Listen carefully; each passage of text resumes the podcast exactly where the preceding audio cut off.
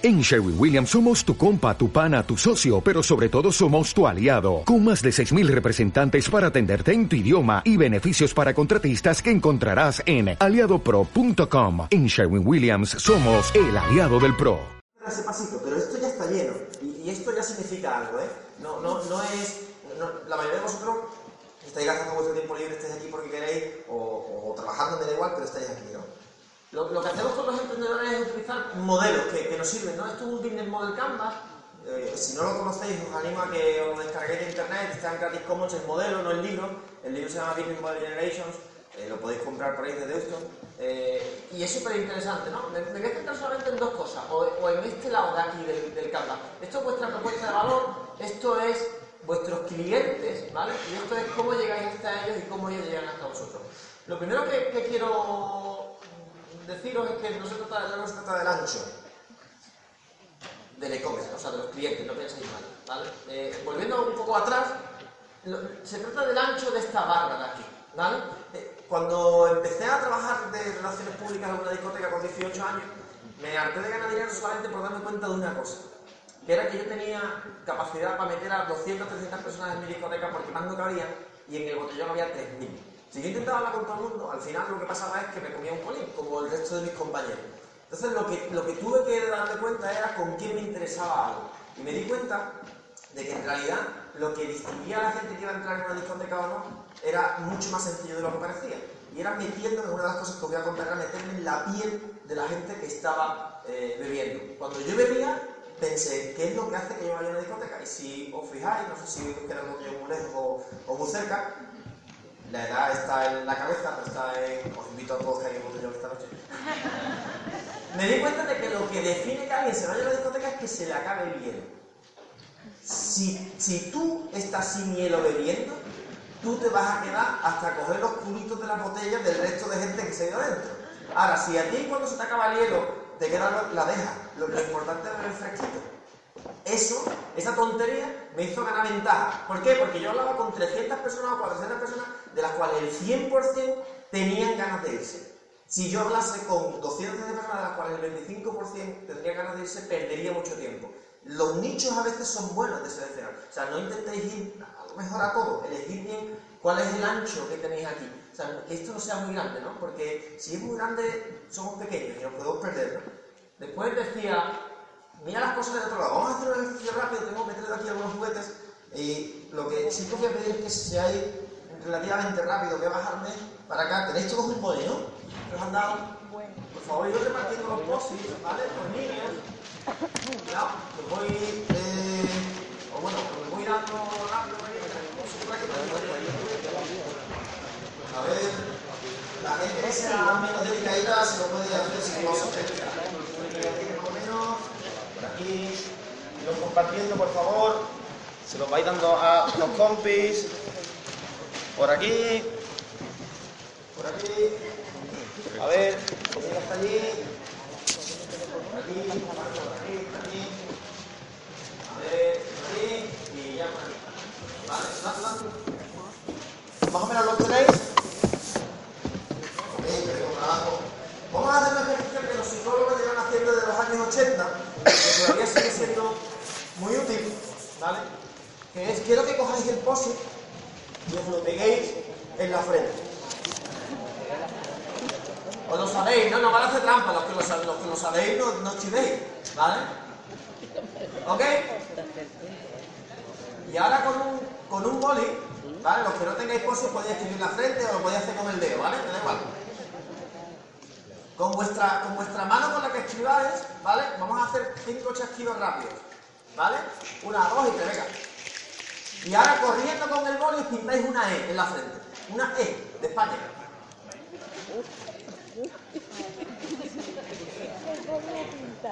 Vale, mirad al lado. La E, ¿para quién la habéis pintado? ¿Para el de enfrente o para ti? La gente que haya pintado para él mismo tiene que cambiar un poco la forma de pensar y la mentalidad. Hay que pensar para el otro. Y eso es lo que digo cuando hay que mirar las cosas del otro lado. Hay algunos que están ahí diciendo, yo no sé para dónde la dibujo. ¿Sabéis leer? Sí. ¿Sabéis cómo es una E? Esta chorrada, esta chorrada que en realidad es bastante útil, en este modelo es súper útil, porque fijaos, si yo miro el modelo como si fuese una persona que lee en Occidente, leería primero mis socios clave, mis actividades clave, mis costes o mis, acciones clave, mi propuesta de valor, cómo voy a llegar, cómo van a llegar los clientes y los clientes lo último. Eso es como lo leeríamos nosotros. Pero eso está bien si solamente si te llamas Francisco Nicolás. Primero van mis amigos clave, después van mis actividades clave, después mi propuesta de valor con lo que ya tengo por aquí y después llevo hasta los clientes a los que... Pero lo lógico que es, lo lógico es verlo desde este lado, desde aquí siempre. Primero pensar en el cliente, no pensar en el resto de cosas. Primero ver al otro. Y eso muchas veces se nos olvida. Por eso decía lo de darle la vuelta al felpudo. En, en ventas clásicas, cuando trabajamos con comerciales, a puertas frías, que es lo más difícil que existe en el mundo, el paso clave, o sea, lo que determina si ese momento está saliendo exitoso o no, es cuando, ¿sabéis cuándo? Abres la puerta, llega un vendedor de enciclopedias clásico, ¿vale? Esto todavía sigue existiendo. Y, y él sabe en un momento que está haciendo bien. ¿Cuándo es? Cuando hace así y pone el pie dentro de la puerta. Si él pone el pie dentro de la puerta, si él rompe esa barrera, entonces la venta puede cerrarse. Si no lo pone, nunca lo va a cerrar. Da igual. O sea, da igual que tú le digas, llámame mañana, no, no, no. Tiene que pisar dentro de casa. Ahora es al revés. Ahora el cliente, si te dais cuenta, en realidad esto está un poco porque no tiene sentido de que nosotros lleguemos al cliente y que el cliente venga a nosotros. En el e-commerce, las dos líneas de aquí van hacia acá. Los clientes vienen a nosotros. Y para que eso pase, es importante, importantísimo, la confianza. al final es hacer lo que en negociación se llama haz que no te salga la tuya. Y la, y la confianza se genera de una forma muy sencilla, también volviendo aquí al canvas. Fijaos, ¿qué pensáis? Si mi propuesta de valor, es decir, mis productos, están muy alejados de mis clientes, ¿es fácil que ellos vengan a mí? No. Entonces, ¿de qué se basa esto? ¿En hacer que estos cuadros sean muy anchos o sean muy estrechitos? En conseguir que sean muy estrechos. Esto, en matemáticas, es una cosa muy divertida que se llama límite de función cercanía al cliente cuando tiende a infinito. Os lo voy a explicar. Un voluntario, por favor. Alguien que salga. Aquí, rápido, que me quedo sin tiempo. Venga, tic-tac, tic-tac, tic-tac, para el juego. Vamos, dale. Vamos a ver. Súbete por aquí. Vente, vente. Vamos a hacer un ejercicio. No sé si os acordáis cómo se hacían los límites en el colegio. ¿Probasteis matemáticas? Cuarto de eso, más o menos. ¿Tenéis niños? ¿Se lo tenéis que explicar? Bueno, yo soy de, bueno, soy de pseudoletras, ¿vale? Mi madre cree que soy abogado, todavía. Límite cuando yo tengo que ser cercano a él. ¿Cómo se hace un límite? Yo me voy aproximando, ¿vale? ¿Puedo ser más cercano a él? Sí. ¿Puedo ser más cercano a él? ¿Puedo ser más cercano a él?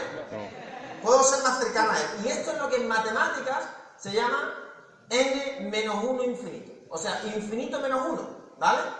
¿Qué será infinito? ¿Cómo te llamas?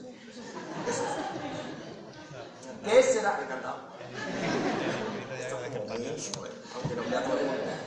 ¿Qué será n infinito si esto es n menos 1 infinito? Que yo directamente me meta dentro de Jesús o Jesús se meta dentro de mí y ya nos volvamos completamente... Eh, eh, al final, mucho más sencillo es que yo sea Jesús y que Jesús sea yo. Y eso es clave cuando yo estoy intentando convencer a alguien. Si yo quiero venderle a alguien que es la máxima persuasión, lo que tengo que conseguir es que ser como él no ser distinto a él. Y eso hay que escuchar mucho. Gracias. Un aplauso.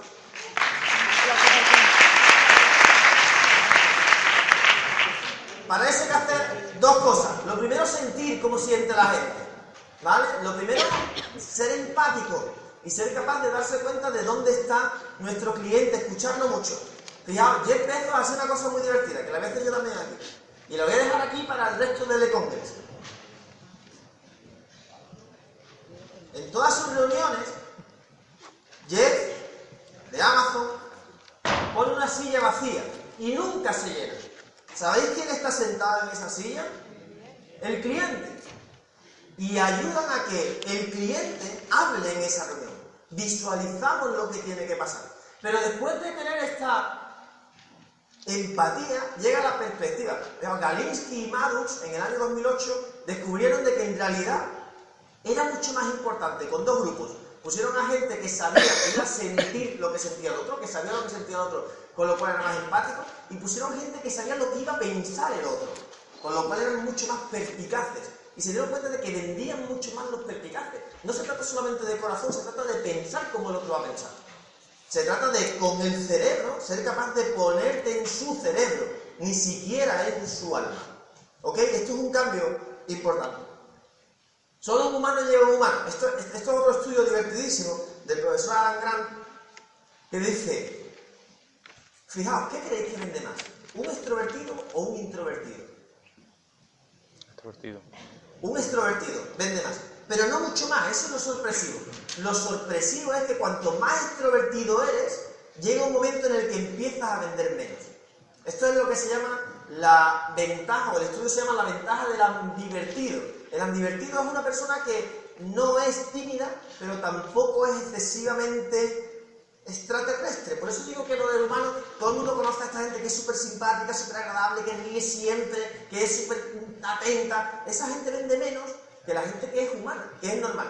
Se, se trata del sentido común y la ciencia lo demuestra. Habla claro. Y aquí hay una de las cosas que quiero contaros. Si ese hueco yo lo tengo que hacer corto, si tengo que conseguir que la gente llegue hasta mí, tengo que darle información. Aquí hay otro estudio divertidísimo también de los profesores Engar, eh, y, Tamarola, ¿vale? Que lo que dicen, lo que dicen es que en un producto en el que se dice un aspecto negativo, se vende más que si ese mismo producto no, no incorpora ninguna información negativa. Se llama el efecto mancha, lo podéis buscar en internet. ¿Por qué? Muy sencillo, porque esto se trata de la confianza, se trata de la credibilidad. Si yo no le doy credibilidad a mis usuarios, jamás ellos van a confiar en mí. Después voy a hablar otra vez con la teoría de los, de los cacharros, de los coches de segunda mano. ¿Qué pasó? Sé carismático. Y el carisma se basa en una cosa. Fundamentalmente en romper expectativas. ¿Conocéis, por ejemplo, a Susan Boyle? Por ejemplo, Zahara es mi socia, no sé si la conocéis. Zahara es una cantante de Úbeda, hizo la canción de Vuelta Civil España, la va a sacar disco. Súper monísima ella. Pelo rubio, un pajarito, vamos. O sea, tú la ves y dices tú, tiene que cantar tres carajos, ¿vale? Nada más que viéndola. Cuando tú la ves, ¿qué nota le pones a Zara? Y dices tú, que yo, pues esto tiene que cantar como mínimo un 7. Cuando canta, a lo mejor llega al 9. Sube 2. ¿Qué le pasa a Susan Boy? Que cuando tú la ves aquí subir, dices tú,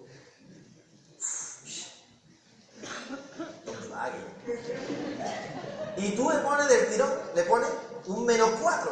A lo mejor Susan Boyle no canta mejor que no llega al 9, pero del menos 4 al 8, ¿cuántos puntos hay? 12.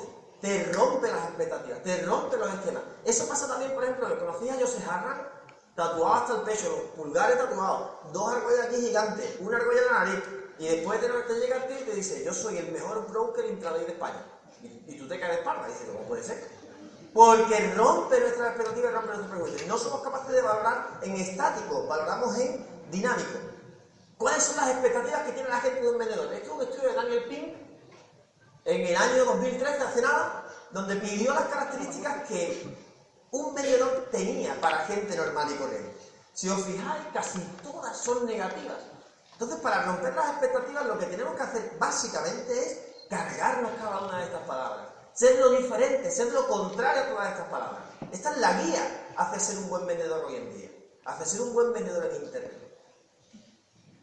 Ser generoso con la información. Y aquí voy con el estudio de Akerlof, premio Nobel de Berkeley, donde decía que curiosamente en los coches, él se dedicó a estudiar un estudio antiguo, del año 70, decía que en los coches usados el problema era que había simetrías informativas. ¿Qué significa que haya simetrías informativas? Que solamente el dueño del coche sabe cómo está el coche. Entonces, esto nos genera un poquito de desconfianza. Del año 70 aquí ha pasado muchas cosas. ¿Conocéis, por ejemplo, mercados que se hayan roto gracias a Internet porque ya no hay asimetría informativa? ¿Os suena idealista.com? Antes había agencias inmobiliarias. ¿Dónde están las agencias inmobiliarias? Da igual. ¿Dónde están los corredores de seguro? Se llaman atrápalo.com. Cada vez vamos rompiendo más estas asimetrías, pero sigue habiéndolas. El problema de las asimetrías es que cuando existe una asimetría informativa, tú te fías menos. Porque de hecho, si vas a comprar un coche bueno, de segunda mano, que os lo venden, tú dices, ¿y este tío por qué lo quiere vender? Y tan barato. ¿Y esto? Y a lo mejor el tío no está engañando. O sea, el tío quiere quitarse el medio del coche porque le hace falta el dinero. Pero no te fíes, incluso lo compra y dices tú, me ha tenido que engañar seguro. Tú vas a Lo lleva al.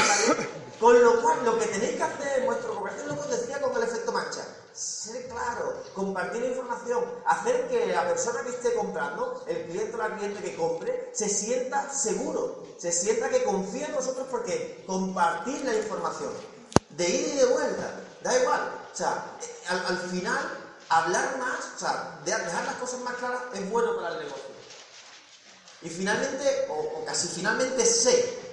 Esto se llama en discurso político, nosotros hacemos muchísimo, se llama framing. Se llama poner un nombre. Fijaos, no es lo mismo que yo, por ejemplo, eh, cuando estuve en California era gracioso porque yo vivía en San José, de San José, que era Silicon Valley, hasta San Francisco, había como una hora y media. En Los Ángeles me quedé en Anaheim. Anaheim es un barrio que está a 60 millas de Hollywood. 60 millas es una hora y cuarto de coche.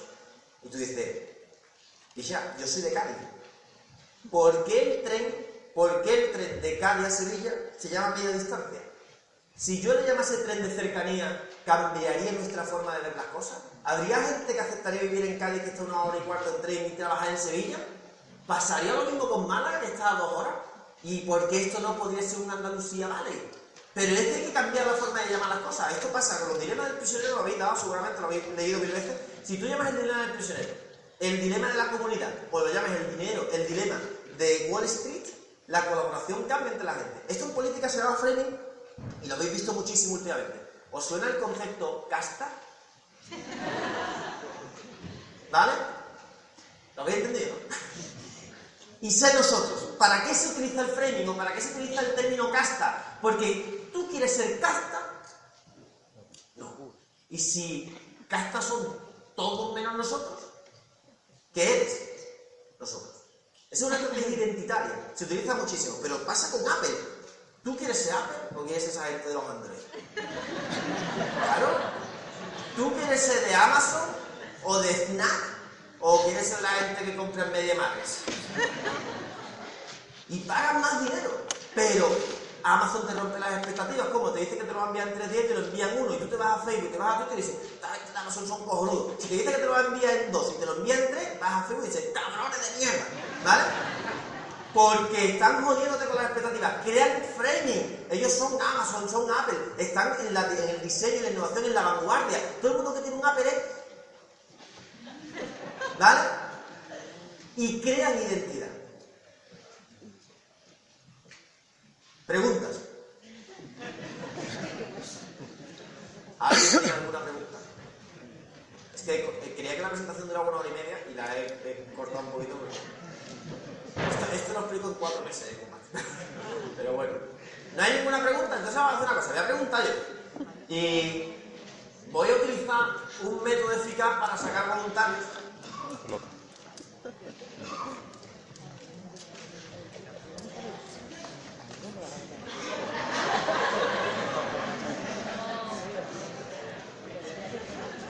la pregunta es,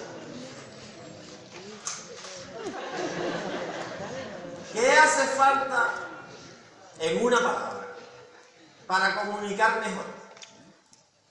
A ver, aquí le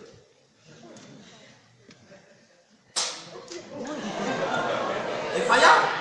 A ti, a ti, a ti,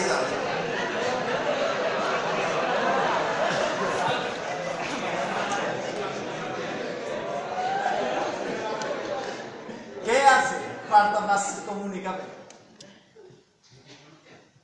Mucha información, está bien, es bueno. La información es poder. A ver, para allí. ¡Eh, eh! Te he dado, ¿eh? O creéis que por sentaros detrás os vais a librar, pero no. Aquí sí que importa el largo, más que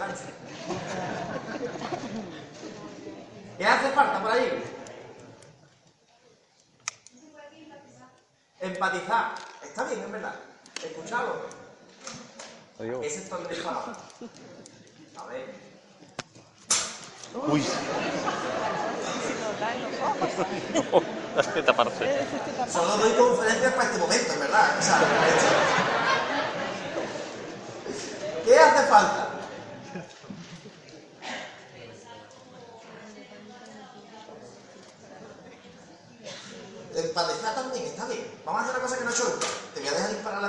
más fuerte, entonces. Toma, toma, toma, dispara de ahí. Fíjate, fíjate de aquí. De aquí no, ¿eh? O sea, que tengo.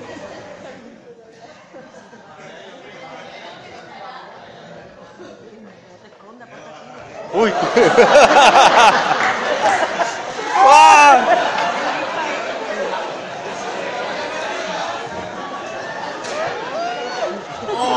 Aquí nada, ha rebotado el caliente por ahí. Chaleco blanco. Yo soy de que haríamos chaleco a todo lo que esté de aquí para allá. Chaleco blanco. Mi mujer se mucho con esto, blanco es beige, pero también soy hombre, entonces blanco es todo blanco. Chaleco blanco, no mire para atrás, te estoy señalando, está claro, mira, no mira para atrás. Se cree que yo no le veo, tengo la gafa ahí guardada, si quiere. Chaleco, chaleco. Bueno. Seguridad. Llá- Llámalo como quieras, polo, o, blusón, o lo que sea, venga. Ese, ese, venga, ese. Dale. Seguridad. Seguridad. Mira, es mucho más fácil. Y, y este es el último consejo que os doy en realidad. Hace falta ser buena gente. Pero tiene suficiente. Porque mira, la gente buena gente no piensa en sí mismo, piensa en el otro. A la gente buena gente le da igual lo que ellos piensan, el protagonismo es de quien lo escucha. La gente buena gente es humilde para decir que yo, yo no soy lo importante, lo importante eres tú. La gente buena gente es honesta, como para compartir la información. La gente buena gente reconoce las cosas. La gente buena gente no le importa compartir, no le importa decir las cosas como son. Le gusta escuchar. Por eso hace falta ser buena. Si en realidad veis todo lo que he contado para atrás, me discutí yo. Lo que hace falta de verdad es ser buena persona en realidad. Ser honesto, ser buena gente, ser con sentido común, ser carismático, romper las expectativas, pero porque todas las expectativas que he puesto son malas. Si fuesen buenas habría que cumplirlas más. Y ese es el último consejo. Si queréis vender más, pensad en quien os está escuchando y por favor, sé buena gente.